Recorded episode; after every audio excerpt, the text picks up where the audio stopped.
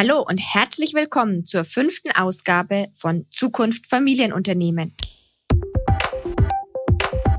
Mein Name ist Nadine Kammerlander und ich leite das Institut für Familienunternehmen und Mittelstand an der WHU. Für Familienunternehmen ist die Regelung der Nachfolge entscheidend für den Fortbestand. Und zwar die rechtzeitige Regelung. Das wissen die Betroffenen, handeln aber oft nicht oder zu spät.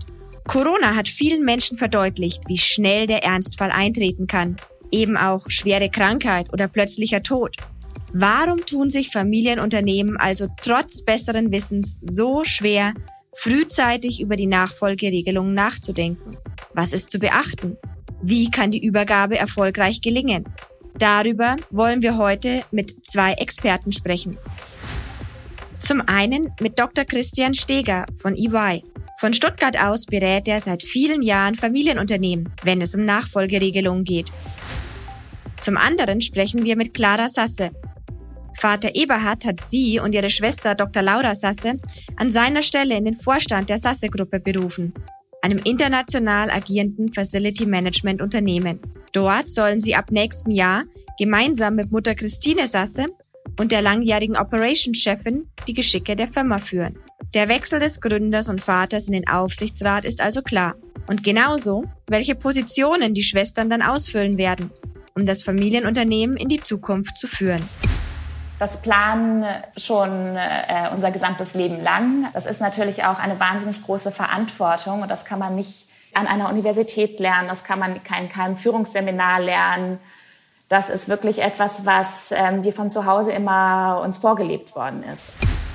Ob diese die ideale Nachfolgeregelung ist und was es sonst noch zu beachten gibt, das besprechen wir aber zuerst mit Christian Steger von EY. Guten Tag, Christian Steger. Hallo, Frau Kammerlander. Herr Steger, eigentlich ist das Problem ja seit langem bekannt. Familienunternehmen bereiten sich oft gar nicht oder zumindest nicht rechtzeitig auf die Regelung der Nachfolge vor.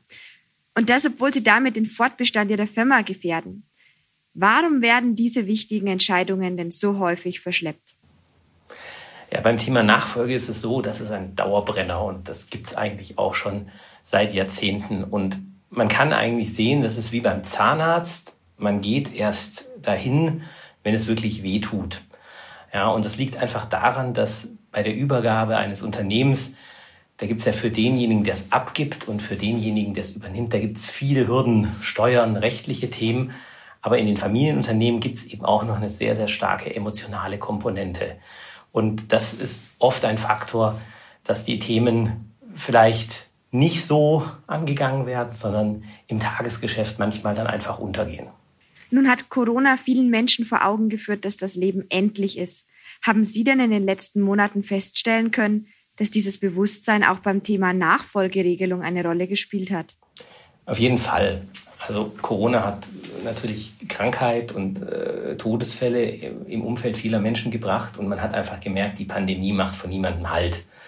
Und äh, ich war in den letzten Monaten sehr beschäftigt und auch viele Kollegen, die, die im gleichen Bereich tätig sind und oft war das auch sehr, sehr kurzfristig.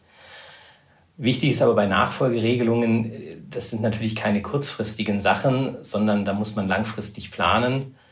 Und oft ist dann ein Anstoß natürlich die Sorge um zu viel Erbschaftssteuer oder eben jetzt auch jüngst die Pandemie. Aber trotzdem gilt, dass sich vielleicht nur die Hälfte aller Unternehmen rechtzeitig und professionell auf dieses Thema Nachfolge vorbereiten. Wir sprechen ja gleich auch mit Clara Sasse, die jetzt schon mit ihrer Schwester in der Firma Sasse Facility Management aktiv ist und die gemeinsam mit der Schwester ab nächstem Jahr gemeinsam den Vorstandsvorsitz übernehmen soll. Der Firmengründer und Vater der beiden will sich dann operativ zurückziehen und nur noch im Aufsichtsrat aktiv sein. Würden Sie sagen, dass das ein Best Case, so eine perfekte Herangehensweise ist? Also das klingt mir ganz danach. Aber man muss natürlich auch sagen, jede Familie muss ihren eigenen Weg finden. Also da gibt es nicht One Size Fits All. Und ganz ehrlich gesagt, ob es wirklich geklappt hat, das weiß auch die Familie Sasse erst in ein paar Jahren. Auch wenn man sagen muss, dass äh, das alles natürlich sehr gut aussieht. Warum merkt man das dann erst in ein paar Jahren? Naja, man macht ein Konzept äh, und jeder Plan ist ja nur so gut äh, sozusagen wie der erste Feindkontakt. Ja? Also man muss einfach sehen, Pläne sind gut Und wichtig ist aber auch dann die Umsetzung, dass man sich dran hält und man stellt auch oft fest, dass dann, ähm, wie soll ich sagen, manchmal auch unterwegs wieder was angepasst werden muss. Ja, oder es treten äußere Umstände ein, äh, die auf einmal nach zwei Jahren alles anders erscheinen lassen. Also auch so ein Plan muss atmen und muss auch ständig feinjustiert werden. Oft findet sich ja schon am Anfang kein Nachfolger oder keine Nachfolgerin in der Familie. Die junge Generation hat oft ganz andere Lebensentwürfe. Was sind da Ihrer Erfahrung nach die entscheidenden Eckpunkte, die bei einem Generationswechsel zu berücksichtigen sind? Ja, man muss natürlich auch ähm, die junge Generation äh, mal in den Blick nehmen, die das Unternehmen übernehmen soll. Und da gibt es natürlich ganz oft andere Lebensentwürfe und Sichtweisen auf die Welt. Beispiel Nachhaltigkeit und Umweltschutz. Wenn Sie als junger Mensch ein klassisches Chemieunternehmen weiterführen sollen, dann tun Sie sich gegebenenfalls schwer. Ja. Und das andere, was dann noch dazu kommt, ist, viele haben natürlich heute eine internationale Ausbildung, die haben Auslandssemester gemacht, vielleicht im Ausland studiert, vielleicht auch die ersten Arbeitsjahre ganz im Ausland verbracht. Und wir haben ja viele Familienunternehmen, die in Anführungszeichen in der Provinz sitzen. Das sind die berühmten Hidden Champions. Und dann äh, müssen sie sich als junger Mensch natürlich schon entscheiden, von Paris, London oder Zürich äh, in die Provinz zu gehen. Und das ist manchmal keine leichte Entscheidung. Und dann gibt es natürlich viele, die auch einfach ganz andere Interessen haben. Die sind Musiker, Lehrer, Naturwissenschaftler. Und ich muss mich natürlich auch als junger Mensch fragen, will ich das machen? Weil Unternehmer sein oder ein Unternehmen zu führen, das ist eine Lebensaufgabe und fordert 150-prozentigen Einsatz. Und deswegen ist eben auch wichtig bei einer Nachfolge auch eine externe Nachfolge zumindest im Management mal anzudenken. Was ist denn generell entscheidend für den Erfolg der Nachfolgeregelung? Also das Wichtigste ist das Wort frühzeitig Regelungen treffen. Ja, also sei es nur im Sinne eines Notfallkoffers für den Notfall. Aber wichtig ist eben, dass man frühzeitig das Thema angeht und dann sowohl für das Management und die Führung des Unternehmens als auch natürlich für die Frage, wer übernimmt das Vermögen, Regelungen findet. Und die muss man dann regelmäßig anpassen. In Familienunternehmen kommt dann in der Regel noch die emotionale Komponente hinzu. Nicht loslassen können, den Kindern nicht vertrauen und so weiter. Was sind denn neben diesen beiden Punkten die größten Fehler? Und wie lassen sie sich vermeiden, damit sie die Unternehmensübergabe nicht gefährden? Ja, was ganz wichtig ist, ist natürlich die Vorgehensweise und vor allem da die Kommunikation.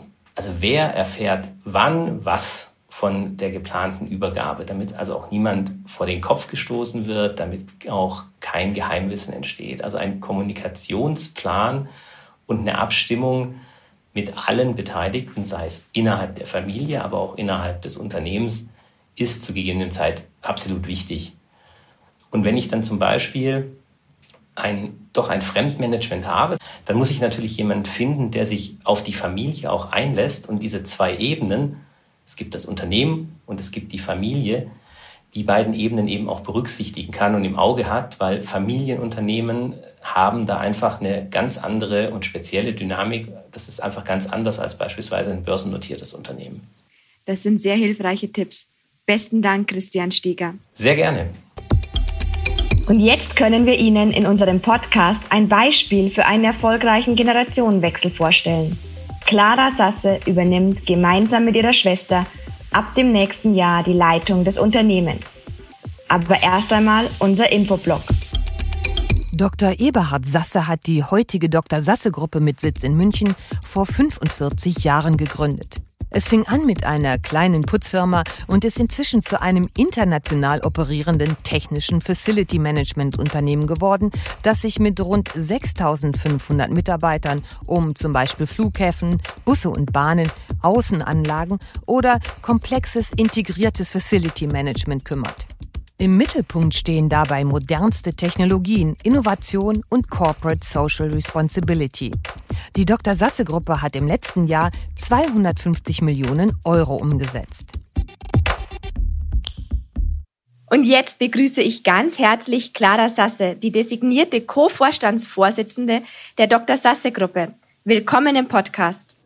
Ja, guten Tag, Frau Professor Kammerlander. Ich freue mich dabei zu sein. Frau Sasse, als Ihr Vater damals die Firma gegründet hat, hat Ihre Mutter doch nicht wie geplant eine Praxis für Radiologie eröffnet, sondern ist gleich mit ins Unternehmen eingestiegen. Und bis heute ist sie ja auch im Vorstand. Wie war das bei Ihnen und Ihrer Schwester Laura? Waren Sie als Kinder eigentlich auch schon immer mit dabei? Genau so war das. Also für uns ist wirklich, ja, wir haben nicht nur ein Familienunternehmen, wir sind auch eine Unternehmerfamilie. Für uns ist das überhaupt nicht äh, trennbar, vorstellbar. Mein Vater hat schon von klein an immer zu uns auch gesagt, das ist wie ein Fußball. Man hat die schwarzen Felder und die weißen Felder. Das ist Business und Familie. Und gemeinsam wird das dann zu einem, zu einem Familienunternehmen.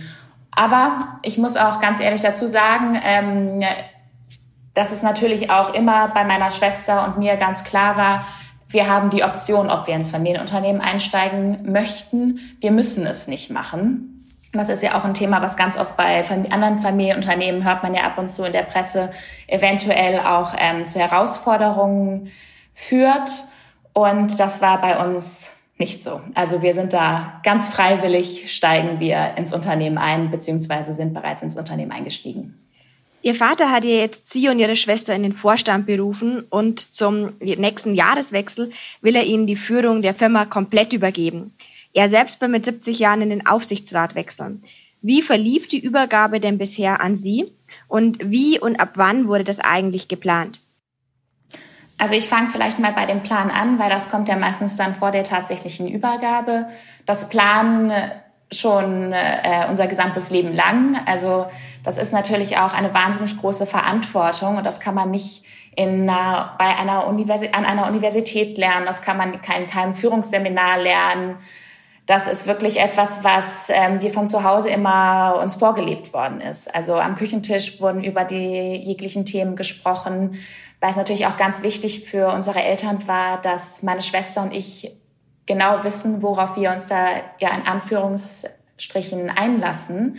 Dass es natürlich ähm, ja sehr positive Seiten gibt, aber auch Schattenseiten und dass wir dieses gesamte Bild sehen und auch wissen, was es ist.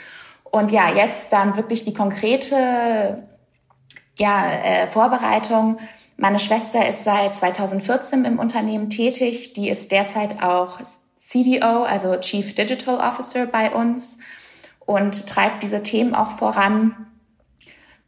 Und genau, ich war davor vier Jahre erst noch extern unterwegs, weil ich mir auch einfach nochmal anschauen wollte, wie läuft es eigentlich auch woanders ähm, dass man halt auch nochmal so von externen äh, lernt und nicht nur intern. Und bin jetzt seit letzten Sommer, also Sommer 2020, aktiv in unserem Unternehmen im Vertrieb tätig und werde da jetzt gerade gut eingearbeitet, dass es dann im Januar richtig losgehen kann. Sehr schön. Ihre Schwester hat ja BWL studiert. Sie kommen eher aus der Psychologie und machen gerade einen Abschluss in Family äh, Entrepreneurship. Ähm, ihre Mutter ist Personalvorständin und die designierte COO Katja Böhmer ist ebenfalls schon seit Jahren dabei. Wie sehr hilft es oder schadet es, dass alle agierenden Personen sich schon so lange kennen und vielleicht auch ganz andere Schwerpunkte haben? Also es hilft auf jeden Fall und besonders, Sie haben ja auch gesagt, äh, schon genau Co-CEO, meine Schwester und ich und das ist ja auch äh, zuerst in der Politik, dann in der Presse fällt es ab und zu auch äh, negativ auf, dieses, äh, ja, dieses Terminus äh, Doppelspitze. Und da hilft es natürlich wahnsinnig, dass meine Schwester und ich uns schon ganz lange kennen. Und äh, deswegen wissen wir halt auch genau, wie die andere Person agiert, wie die Person tickt. Ähm, und das ist natürlich, was äh, uns einen wahnsinnigen Vorsprung auch dann für diese Art von Leadership gibt. Und dasselbe gilt dann natürlich auch Genau, bei Katja Böhmer und unserer Mutter, wir kennen uns alle sehr gut. Wir sind ein eingespieltes Team. Und man muss aber natürlich da sagen, dass auch diese Altersdiversität uns da zuguten kommt, weil auf der einen Seite haben wir dann einen Riesenglobus an Erfahrung und auf der anderen Seite kommen dann vielleicht auch noch mal junge, frischere Impulse dazu und ich glaube, genau diese Mischung wird uns dann auch stark machen. Sie haben gerade Co-CEO angesprochen. Es gibt einige bekannte Familienunternehmer, die ihr Unternehmen wirklich nur an eins der Kinder abgeben möchten. Ein Grund ist auch, ähm, dass man die Situation vermeidet, dass das eine Kind das eine möchte, das andere das andere und es am Ende zu einer ja 50-50 äh, Stillstandssituation kommt. Wie planen Sie in Zukunft vorzugehen, wenn Sie und Ihre Schwester ganz divergierende Ansichten haben? Genau, also das, dieses Thema der Pattsituation ist uns natürlich ein ganz bewusstes Risiko. Beziehungsweise ich möchte hier gar nicht Risiko sagen, sondern Herausforderung. Und das ist natürlich unsere Aufgabe auch als Unternehmerinnen, dass es nicht dazu kommt. Und wenn wir das nicht schaffen, dann sollten wir auch keine Unternehmer sein. Denn äh, ja, man muss sich dann auch mal zusammenraufen und vielleicht mal über seinen eigenen Schatten springen. Und solange man sich dessen bewusst ist, natürlich, mir ist bewusst, ist es ähm, sehr viel einfacher gesagt als getan. Aber wir muten uns das zu. Wir trauen uns das zu. Nun gibt es ja in Familienunternehmen, vor allem im Kontext der Nachfolge, immer ganz klassische ähm, Konflikte. Wie haben Sie diese Konflikte, die häufig auftreten, gelöst? Also, dass der Vater loslassen kann, dass es vielleicht unterschiedliche Auffassungen zu den Rollen gibt, dass die Mutter weiterhin im Vorstand bleibt. Wie regeln Sie diese Themen und diese potenziell auftretenden Konflikte? Da muss ich ganz ehrlich sagen, dass wir wirklich sehr viel Glück in der Familie haben, dass wir da alle komplett auf einer Wellenlänge sind und aber natürlich wir auch sehr viel kommunizieren, diskutieren ähm, uns einsperren, bis wir eine Lösung haben. Also, und dann geht da auch keiner raus. Und bis jetzt lang hat das immer funktioniert. Mein Vater ist aber auch, das rechne ich ihm auch sehr, sehr hoch an, ähm, hat, hat immer wieder kommuniziert, wenn er 70 ist, dann übergibt er das Unternehmen an meine Schwester und mich. Und dann tritt er auch aus der Operativen raus, geht in den Aufsichtsrat, wird Aufsichtsratsvorsitzender und dazu, denke ich, gehört natürlich schon eine gewisse Stärke, das auch wirklich zu machen. Und er bereitet das jetzt vor, ähm, so wie das alles läuft. Er wird das auch machen. Und ja, genau, meine Mutter ist noch etliche Jahre jünger als mein Vater. Also da ist gar nicht die Frage, ob sie da jetzt austreten würde oder so. Und genau wie ich schon davor gesagt habe, ähm, diese Erfahrung von ihr weiterhin im Vorstand ist natürlich auch Gold wert. Ich habe in meiner eigenen Forschung häufig beobachtet, dass Themen wie Coaching oder Mentoring im äh, Zusammenhang mit der Nachfolge ganz besonders wichtig ähm, sind. War das oder ist das bei Ihnen auch der Fall?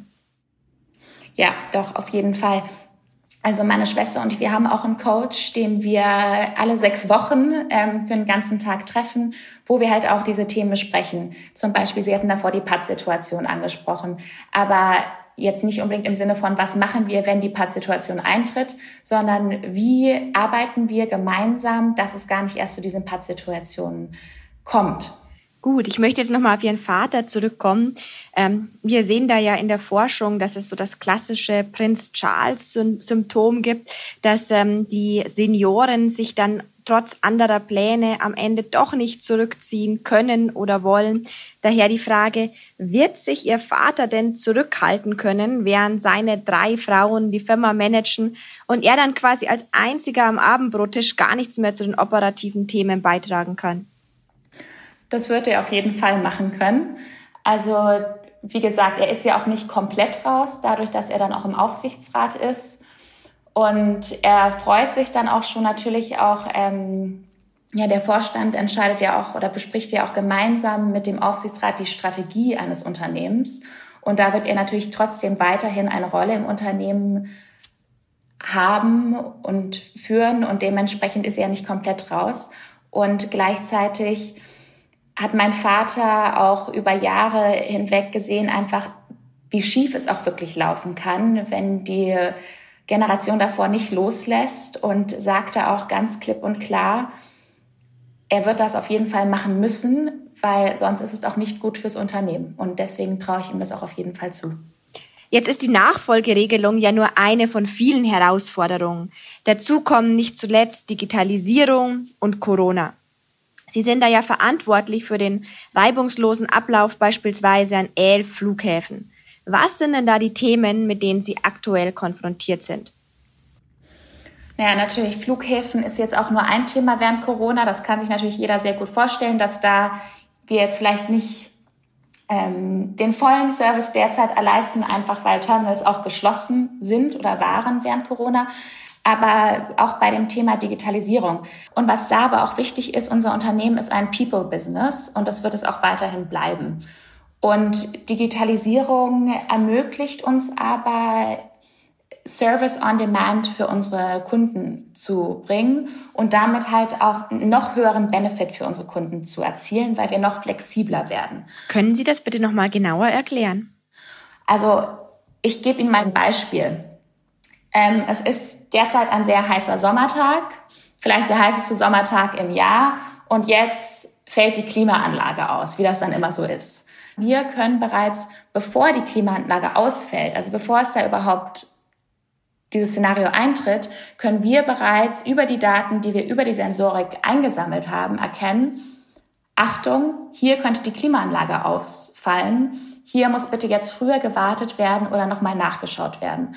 Und dann merkt der Kunde gar nicht, dass da vielleicht was getan worden ist, aber die Mitarbeitenden sitzen nicht im Büro und schwitzen. Und was aber natürlich auch dazu kommt, ist Führung aus der Ferne. Sprich, wir können auch noch viel internationaler werden.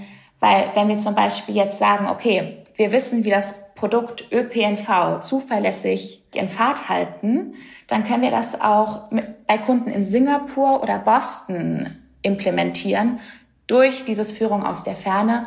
Und wir müssen nicht mehr komplett vor Ort sein, sondern können unsere Mitarbeitenden da auch besser ja, steuern.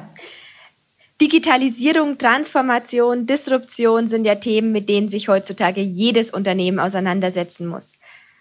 Werden Sie als wirklich junge Generation damit anders umgehen als Ihr Vater? Also sprich, haben Sie hier eine ganz andere Vision als ähm, die Generation vor Ihnen? Ich würde nicht sagen, wir haben eine ganz andere, denn wie bereits gesagt, der Kern unseres Geschäfts ist People Business und das bleiben wir auch. Aber natürlich verändern sich die Zeiten. Aber das würde ich jetzt nicht sagen, dass das ein Generationsthema ist. Klar, die neue Genera die nächste Generation bringt neue Ideen. Aber ich würde eher sagen, dass das ein Zeitthema ist. Also mein Vater zum Beispiel hat auch während der, Jahr, während der Jahrhundertwende schon damals gesagt, als er auf irgendeiner Pressekonferenz gefragt worden ist, ja, wo ist denn Ihr Büro? Dann hat er sein Handy rausgeholt, das war ein Smartphone und hat gesagt, ja, da, wo ich bin. Und es war damals natürlich recht frech und ist heute ganz gang und gäbe. Also, aber was ich damit sagen möchte, ist, er stellt sich nicht gegen diese Ideen. Also ihm ist ganz bewusst, es muss passieren, aber wie das dann passiert, ist uns überlassen. Frau Sasse, Sie, Ihre Familie, Unternehmen sind ja quasi ein Paradebeispiel für eine gelungene Nachfolge. Haben Sie denn zum Schluss noch drei gute Tipps für andere Familienunternehmen, was eine gelungene Nachfolgeregelung ausmacht und was dabei an der, bei der Übergabe an die nächste Generation unbedingt zu beachten ist? Gerne, ja. Also ich würde sagen, eins ist natürlich ja die Aufgabe Nachfolge an sich. Es sollte auf gar keinen Fall ein Zwang im Spiel sein. Und als zweites, was auch ein bisschen da reingreift, würde ich sagen, man muss auch ähm, ja die individuellen Fähigkeiten und Talente ansehen und sich wirklich ganz im Klaren sein: A, vertraue ich auf meine eigenen Fähigkeiten und Talente, traue ich mir das zu? Weil das ist natürlich ein Job, da gibt es keine Probezeit. Und als drittes ist, und das ist, finde ich, wirklich der Knackpunkt ist, dass man sich bewusst ist, was das eigentlich heißt, so eine Rolle zu anzutreten und zwar, was für eine Verantwortung das ist gegenüber allen Beschäftigten im Unternehmen. Also wie schon Friedrich der Große gesagt hat oder analog Friedrich des Großen, man ist der erste Diener seines Unternehmens. Vielen Dank, Clara Sasse. Ja, vielen, vielen Dank, Frau Professor Kammerlander. Zusammenfassend kann man sagen, eine gute und langfristig vorbereitete Nachfolgeregelung wird mit der zunehmenden Komplexität der Firmenübergabe immer wichtiger. Aber man sieht auch, es kann funktionieren, wenn alle Parteien frühzeitig in das Thema einsteigen und bereit dazu sind. Und das war es auch schon mit der fünften Ausgabe unseres Podcasts Zukunft Familienunternehmen. Wenn Sie uns Kommentare, Fragen oder Ideen senden wollen, sehr, sehr gerne. Die Adresse finden Sie in den Show Notes. Und geben Sie uns gerne ein gutes Rating und empfehlen Sie uns weiter. Und vor allem seien Sie beim nächsten Mal wieder dabei. Der Podcast wird produziert von Regina Körner und Migo Fecke von professionalpodcasts.com. Es grüßt Sie ganz herzlich Ihre Nadine Kammerlander.